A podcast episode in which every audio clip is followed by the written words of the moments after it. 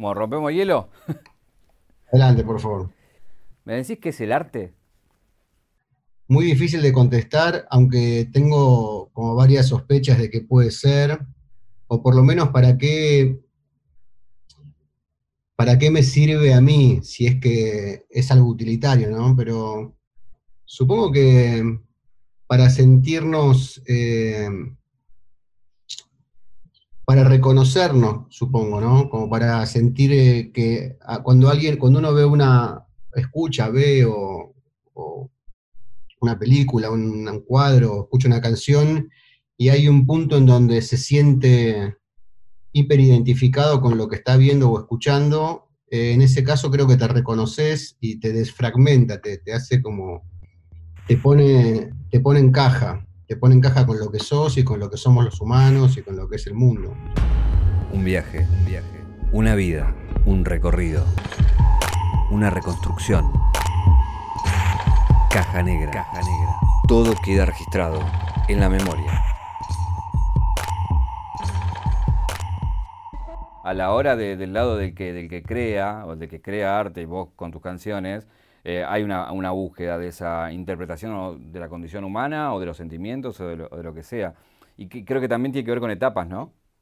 Sí, sí, igual me parece que no hay mucha diferencia en el sentido de que, el, tipo que hace alguna cosa artística también creo que busca lo mismo que el que la ve. En ese sentido hay como algo que es horizontal. Después, qué sé yo, hay gente más sensible, menos sensible, más preocupada por este tema o, o menos preocupada, pero este, para mí como, yo también veo como expresiones artísticas en otras cosas que no lo son, o, que no, o, que en principio no serían arte, ¿no? Como, eh, no sé, a veces en el deporte uno ve como unas expresiones artísticas mega, eh, gigantes y únicas, eh, que también te, te, unen, digamos, esto ni siquiera tiene que ver con el gusto por el deporte o no, me parece que que si uno es sensible ve, o, no sé, o en, la calle, donde sea, uno está todo el tiempo viendo como...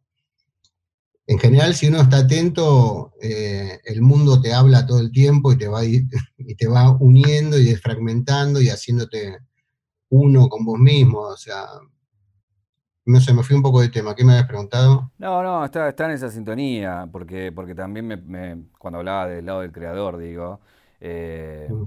Viste que uno tiene etapas donde se copa más con, un aspecto y, va. Y, por ahí te lo uno con, tu última canción, ¿no? Esta cosa de decir tengo todo y no tengo nada. Es, un recorte, un recorte de, lo que estás mirando hoy, pero también es sentar una posición después de un camino recorrido. Sí. Bueno, pero claro, es sentar una, es sentar una posición eh, después de un camino recorrido, pero en realidad es como es eh, eh, casi, diría, eh, desentenderse del camino recorrido. es más bien lo contrario, no es que yo pienso esto ahora y lo digo porque, porque hice un camino. Me parece que es lo mismo que pensaba cuando era chico. Por eso te hablo de la desfragmentación en un punto, como de, lo que, de que todo sigue siendo lo mismo. Este.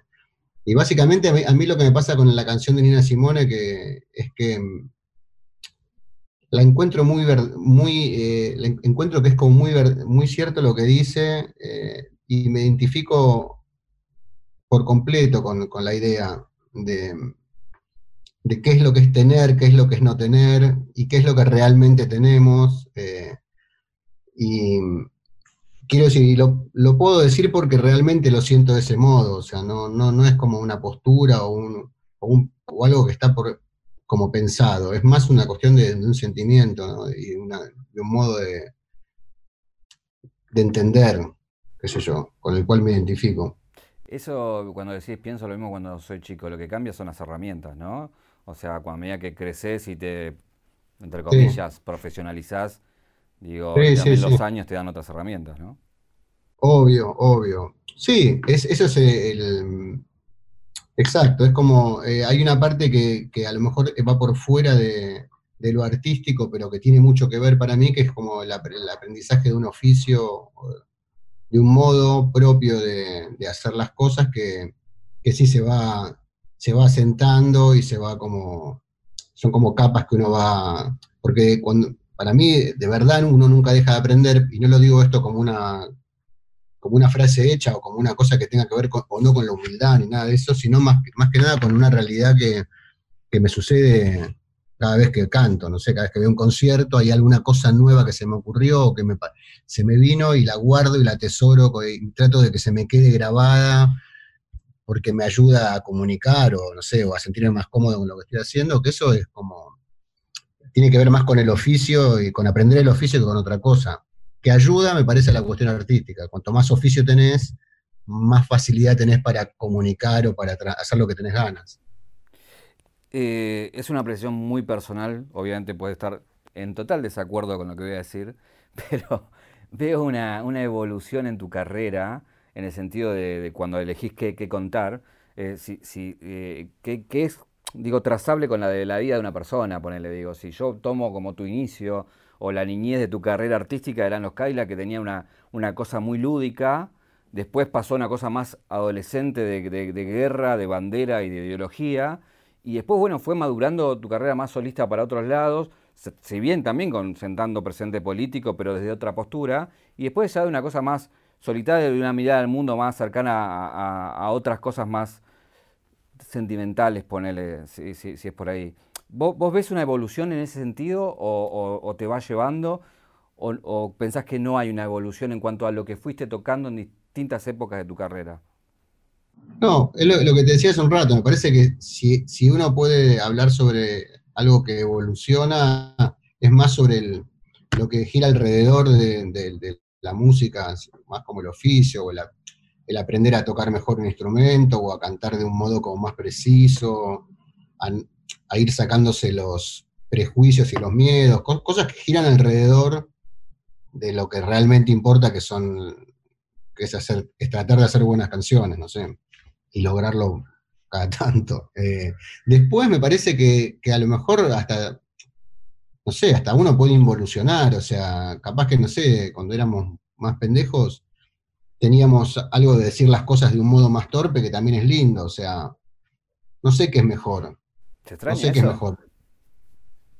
Em, no, sé.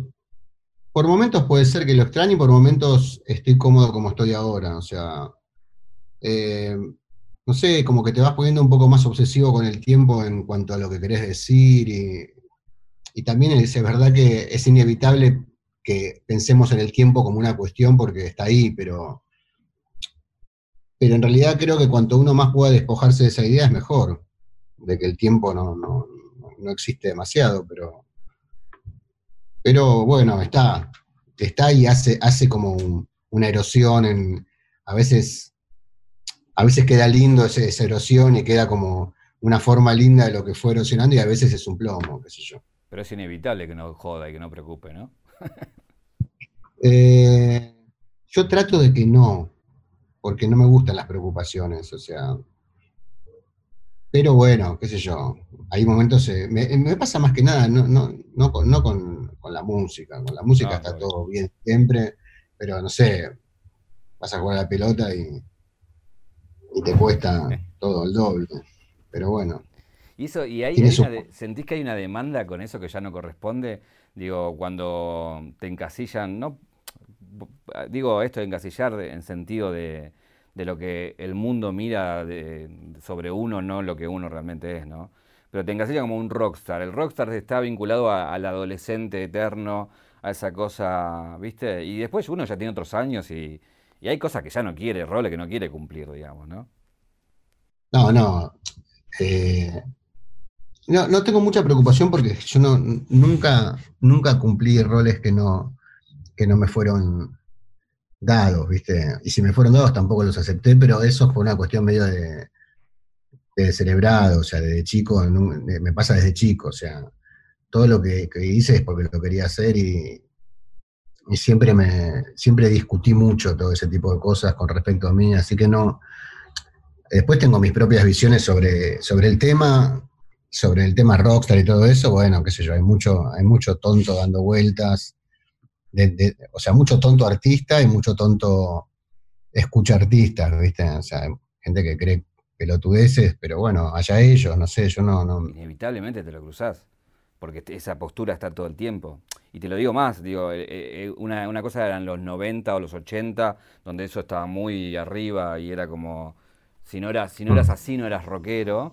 Y hoy también lo ves con los pibes que están más con el trap o con el hip hop, que también tienen medio esa postura. No, bueno, pero es que, es que está bien, a mí, a mí me parece que, es un modo eh, al cual em, abono también, o sea, a mí me parece que todo lo que sea molestar y, y, friquear al otro está perfecto, o sea, lo que yo te estoy diciendo te lo digo después de, haber pasado por todas esas situaciones y, haber utilizado eh, todas las posturas posibles para molestar y para, y para incomodar y para hacer sentir que al otro que es un, tarado, o sea, me, siempre me, interesó, o sea, y me gusta, me sigue gustando, o sea, solo que, o sea, prefiero pelearme, eh, prefiero que se sienta mal otro, otro músico el cual se considera como un, un artista metido en su, en su cajita de cristal haciendo genialidades, que a lo mejor una persona que está mirando esto o, escuchando música que se puede imaginar, que se imagine lo que quiere, pero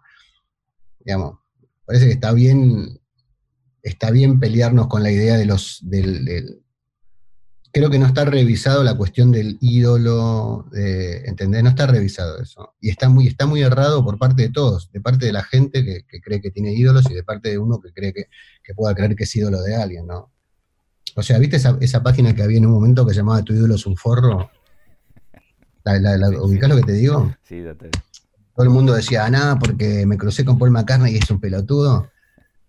Yo la pregunta que me hago es, ¿por qué no sería un pelotudo cualquiera de tus, ¿entendés? O sea, como si fuera que, es, como, y es una boludez lo que estamos hablando, pero en un punto tiene algo de cómo nunca nos pusimos a pensar en, lo que construyó, lo construimos los humanos con respecto para mí tiene que ver, no sé, con el capitalismo extremo, ¿no? Pero, pero bueno, ya es, ponerse como demasiado exagerado con las ideas de pensar, pero, pero para mí hay que revisar esa idea y, y, dije, no, o sea, y basta de pelotudear, o sea. Es que no es, si lo pensás no es una boludez, porque eso, eso te educa, o sea, eso baja para, para, para abajo, digo.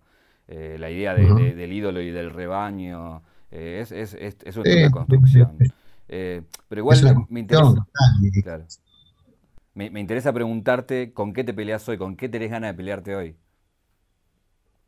¿Qué te rompe las pelotas hoy, básicamente? Eh, no, que me angustia, me angustia mucho eh, la derecha recalcitrante, este, la falta de, empatía con las cosas, como la no comprensión, eh, eso me pone bastante nervioso y igual me pone nervioso de un modo como interno y no, no, no, es que creo que tengo que salir a hablar ni a decir nada porque, porque realmente me parece al pedo, o sea, me parece que lo mejor es trabajar con uno, con uno, con uno, con uno, con uno y ser mejor, mejor, mejor y o cada vez cada vez pensar más profundo y trabajar en uno, o sea, pero, pero eso me pone bastante nervioso y, la hipocresía total que hay con, al respecto y, el modo torpe de pensar que tenemos, o sea, en fin, eso me pone... Exactamente con la hipocresía. ¿En qué, en qué se miente? No, eh, no, en realidad hipocresía sí, eso por supuesto, que hay como una, pero como la falta de, porque incluso dentro del lado de, de, lo más progre también estamos como a veces muy, muy errados, o sea, y, muy cortos en lo que pensábamos y, y, no vamos, no vamos al, fondo. Eh, entonces, eh, eso también como es, un poco angustiante, ¿no? Como, como, como situación. Eh, no sé, no sé si cuánto, cuánto, cuánto, cuánto tengo ganas de, de, explayarnos. No, no, o sea, lo, podemos hacer y todo, pero viste cómo, es, o sea, es como, es como largo y, me da un poco de fiaca. Sí, igual también hay una, como una eh, comentario al paso, ¿no? Pero hay como una exaltación del cliché, ¿no? Es como que todos cumplen funciones desde el ídolo que veníamos hablando hasta, hasta el de izquierda y el de derecha, es como que toda una puesta en escena donde es nada, jugar un juego, nada más. Eh, Con, respecto a eso, ¿te enteraste que, y una más sobre que, que tiene que ver con el tema político, ¿te enteraste que, en Chile en las protestas usaban canciones de los Cadillac para, para y empezar a protestar? Y algunos amigos allá me mandaban eh, videos y cosas, sí. ¿Qué te pasa cuando ves eso? No, eh, me siento cerca. Eh, me siento cerca, es un. Si sirve para algo, buenísimo, no sé cómo. Me siento cerca, no, más que eso. Lo, pregunto en función también, digo, ahí tienes una camiseta San Lorenzo detrás y sabemos que sos fan. Es el, cuarto de mi hijo. ¿De quién es? Estoy en el cuarto de mi hijo ahora porque ah, tengo mejor señal. ¿De quién es esa camiseta? De mi hijo. Ah, no, ¿esa camiseta? Sí. Creo que es del Pipi. Romagnoli. Digo, eh, usan tus canciones en protestas, usan tus canciones en la cancha, eh, vas a un... Digo, hay, hay una cuestión de que fuiste soundtrack de, de, los últimos, de los últimos años. Voy a la idea no del éxito nuevamente, sino de si uno se conmueve o no frente a eso, digo, ¿no? De, de así como vos tocas la sensibilidad de la gente, si esa gente cuando te devuelve eso toca la sensibilidad tuya, básicamente. Em, sí, sí, un poco sí, obvio. Un poco sí, un poco es como, uy, qué loco. Y unas canciones que las, están cantando acá, es un poco loco, pero. Pero tampoco, o sea, tampoco me permito demasiado como creer que eso es algo. Me pongo nervioso. te, llevo a este ejercicio. ¿Quién pensás que sería Flavio hoy sin vos o vos sin Flavio? Qué difícil, boludo. No sé, no sé. No, creo que no seríamos los mismos. Yo por lo menos no sería lo mismo sin él. No sé qué pensará él, pero... ¿Y él qué pensás que sería? No, él es, él es muy testarudo y, creo que sería, sería lo que es. Eh, creo que tal vez, eh, creo que sería lo que es, o yo también sería lo que soy, pero nos hubiera, o sea, nos hubiera como costado avanzar, porque siempre avanzamos como, digamos, por el otro también, o sea, siempre no, uno avanzamos solos, pero también por el otro, y también por, por la identificación y por la no identificación, y por... Eh, creo que para los dos eh, fuimos como, para mí él fue muy importante en muchos sentidos, o sea, desde aprender hasta a friccionar, a entender, a cantar sus canciones aparte, porque a interpretarlo, a saber qué quiere decir, a investigar qué quiere decir, eh, así que no sé, creo que no hubiera sido lo mismo. Eh, y Vicentico, sin cantar como Vicentico, ¿hubiese sido lo mismo también? Digo, ¿viste que te joden con el tono vicentico? que, a vos te sale natural, obviamente, pero digo, eso fue esa cosa que es característica, pero, pero bueno, que es natural tuya, digo, básicamente. Es lo que, es lo que soy. No, no, no hubiera sido igual. Es lo que, o sea, creo que ahí, sí no puedo negar que, eso es algo. Es un modo. Y, soy, soy ese modo, ¿eh? no, no es que me hago. ¿Le das más valor a ese modo o a la interpretación? Digo, en tu escala. No, no, el modo es algo que está. No, o sea, yo lo que tengo que tratar de hacer es, controlarlo, el modo. O sea, sí, sí. Lo que aprendí con el tiempo es a controlarlo, ¿viste? Como a tener un control sobre eso. hablando del tiempo que vuelve a aparecer, eh, al principio hablabas de, de, tu estado arriba del escenario. ¿Hoy cuál es tu estado? ¿De aquel estado salvaje de los comienzos con Cadillacs a una cosa ya más, más de, de ahí, más tranquilo? ¿Cuál es lo que te pasa hoy cuando estás frente a gente haciendo tus canciones? Es como otra clase de salvajismo en todo caso. Es como. Es otra clase de salvajismo, es como. como, como una. como estar. me gusta estar concentrado. O sea, yo disfruto mucho cuando estoy concentrado. Muchas veces no, estoy concentrado. Porque, porque me cuesta concentrarme, porque soy distraído, porque, porque, tengo problemitas y todo, pero ¿En qué llegas, cuando estoy concentrado... ¿En qué llegas a pensar? ¿Tenés un show, un montón de gente? En cualquier cosa. Pero qué tipo, tengo que pagar cuentas, ese tipo de cosas. no sé si para dar cuentas, porque eso no, lo pienso, eso no lo pienso ni en la vida normal, pero, pero sí puedo estar pensando, no sé, en otra cosa, eh, no sé, no sé, o sea, no está mal pensar en otra cosa igual, ¿eh? Eh me parece que, eh, hay un punto en, los, en los, la gente que está en escenarios, incluso los actores también, donde es bueno también sacarle, sacarle a, las palabras y a la música como algo, como si fuera re importante lo que estás diciendo. O sea, es, como una mezcla de desconcentración. Para mí está bueno, como si, como si el cuerpo lo hace solo, digamos, la voz lo hace solo, el cuerpo lo hace solo. Eso no está mal. Para mí está mal, yo me siento incómodo o mal cuando el pensamiento toma también toma importancia como pensamiento y tiene, le doy un valor al pensamiento como si me importara lo que estoy pensando. Entonces ahí es molesto. Pero si son pensamientos que van y vienen por la cabeza, para mí está, está bueno. Te, quiero llevar a dos duetos que me interesa tu, opinión. Eh, uno es, recién cuando hablaba, es otro estado salvaje, no sé, te, voy a hablar de Tony Bennett, que si uno lo ve, es arriba del escenario, es súper relajante, pero está la sensación de que puede sacar una 38 y te clava dos tiros en, en dos segundos. Y lo que me quedó de ahí es que cuando vos contás de que, bueno, lo que significó para vos estar con él, siempre decís, siempre decís que te contó grandes anécdotas, pero nunca contás qué. y lo que pasa es que, bueno, sí, pero por ejemplo contó muchas. O sea, yo le pregunté mucho sobre, o sea, primero que a mí, eh, o sea, eh, eh, él me gusta de verdad, ¿no? No es que, o sea, es alguien que, yo, sigo su carrera y, sigo sus, discos, tengo sus, mis discos preferidos de él eh, sobre todo el del con Bill Evans, es como el disco, te lo escucho mucho, de verdad, ¿eh? lo puedo escuchar ahora, todo, todo hoy, todo mañana y volverlo a escuchar y nunca me canso. Entonces, eh, ese disco es re emblemático para mí y para mucha gente, obviamente, porque es uno de los discos más importantes de jazz, de cantante y piano que se hicieron en la historia de la, de la música y del jazz. Entonces le pregunté mucho sobre eso, sobre, no sé, él contaba todo el tiempo, él, estuvimos mucho, mucho rato juntos en, camarines, porque hicimos, canté en dos conciertos con él y después en la tele canté en Miami con él, o sea que el, día de la tele fue re largo. Entonces, nada, empecé a preguntar y él se copó, cuando se copaban a hablar era buenísimo.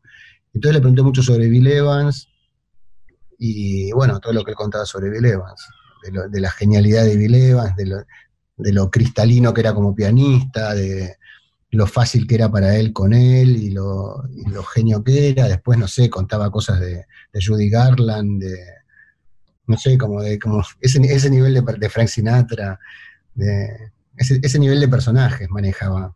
Entonces era como todo que, que ah, ¿viste? Eh, te llevo a otro dueto que hiciste a otro extremo totalmente contrario, que tiene que ver con una canción que hiciste con el Duki hace poco. Pero te lo llevo ahí para, para, saber tu visión de, cómo ves eh, desde el Duki a todos estos pibes que están haciendo terapia y, y, todo esto que viene tan fuerte en la música argentina, ¿no? Eh, no, bueno, como lo veo, lo, veo como, como lo ve un, escuchador, o sea, buenísimo lo veo. Me encanta. Me parece, no sé, súper atractivo, súper super urgente, super, eh, tiene todo lo que tiene que tener un flaco, él y muchos de ellos, vives de veintipico de años haciendo música, tienen todo eso que creo que no hay nada más lindo, o sea, creo que eso es el rock. Eh, y no, no las pelotudeces que hablábamos antes sobre las posturas, todo eso es el rock, ¿viste? ¿Qué cosa? Sí, exactamente. Esa urgencia, esa urgencia que tiene Duki, que tiene ICA, que tiene, no sé, todos ellos. Es como urgencia y apuro, histeria, locura, ¿entendés? Como, eh, y creo que lo que tiene interesante ahora todo es, es como que creo que nunca la música representó tanto la época como ahora. o sea, siempre sucedió eso, ¿no? Eh, siempre la música representó una época y todo, pero ahora está súper claro porque se ve, digamos, se ve, se ve acá, ¿entendés? como, tenés un, eh, lo, lo, podés agarrar, ¿entendés? Como, yo antes era poner un disco, no sé qué, ir a comprarlo, ahora es todo acá, y, acá mismo, ahora, si quiero escuchar lo último de que, está diciendo Duki ahora, lo abro, lo miro y lo veo lo que está, la, chifladura que está diciendo. Creo que es bueno para, no, para es, como interesante, no sé si es que bueno o malo que es, pero es interesante y creo que lo único que me preocupa es que se limen mucho ellos, o sea, como que, y que, ellos puedan ver esto y darse cuenta y utilizarlo, como usar, usarlo bien esto, como usarlo como con un bocho. Creo que lo están haciendo igual, son, son todos re inteligentes. Valeria, ¿ve tus notas? Eh, alguna vez, sí, verá, no sé, sí, sí. No, no, muchas no. Yo tampoco las veo las mías, ni tampoco las de Vale. No, no, y pero se hablan de, ese tipo de cosas, che, hice una nota, eh, mirala, o hice tal cosa, miralo, ya, ya ni eso hay. No, no, no, de ningún modo, de ningún modo. No, hay de todo menos eso. Hay de todo menos eso. O sea, eh, o sea, para yo ni loco veo las notas. ¿Y qué hay? Ni loco. Me parece una toxicidad total, automirarse a uno hablando. ¿Y, Me duele la panza. ¿Y qué hay? Cuando decís hay de todo. Amor eterno. Eh, compartir, pensar, eh, eh, pasar la vida, mm, criar hijos, arreglar la casa, vivir, vivir no sé, ayudándonos el uno al otro, de todo, de todo menos, menos mirar nota. Qué lástima que no la vea porque quedabas bien. ya lo sabe, no hace falta que, se lo diga todo. Eh, las últimas dos preguntas que hacemos siempre. Eh, una es, si vamos a la, caja negra de tu vida, a la memoria, a tus recuerdos, digamos, ¿cuál, cuál es el momento que, te forjó para ser lo que sos hoy? Digo, en el, viste que todos tenemos uno o varios momentos bisagra que sí, bueno, acá se dio vuelta la taba y, arranqué. Eh, ¿Recordás así algún hecho puntual o algún momento o época puntual de tu vida que te, que te haga ser ese Vicentico que todos conocemos hoy? Sí, un par. Eh, casi todos tienen que ver eh, con, con que me hayan bajado de un ondazo y que yo haya, me haya dado cuenta. uno es cuando era tendría, no sé, 16, 17, que estábamos en una discoteca en invierno en, Mar del Plata y a mí me gustaba mucho bailar y bailaba como un desenfrenado. Y unos chabones que estaban ahí, yo tenía un aro puesto en esa época, usar aro era, era de puta. Y, me, comí, me comí como una cagada de trompadas, una, como una apretada y todo. me acuerdo que me fui a mi casa, a la casa de mis abuelos en Mar del Plata, con toda la cara así, y pensé, algo, de, algo debo tener que, que, no sé, algo debo tener, porque ¿por qué si no, viste? Y lo usé, y me sirvió mucho esa, eso. Y después otra vez, eh, ya tocando en Río Negro, me tiraron un piedrazo y me pegaron acá. Y, me abrió la cabeza que yo se terminó el concierto, un quilombo, no sé qué. Y también fue como, ahí fue distinto, ahí fue como que me di cuenta que yo estaba haciendo algo de más, o sea, que estaba pidiendo algo, que estaba haciendo algo de más.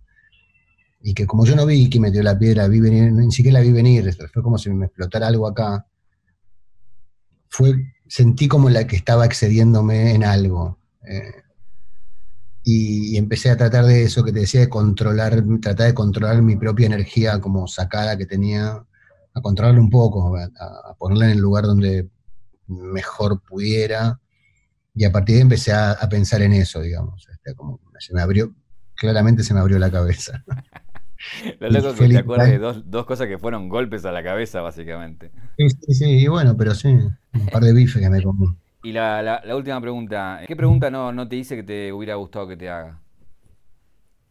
No sé, boludo. Eh, ¿cómo, ¿Cómo haces para mantener también tu piel?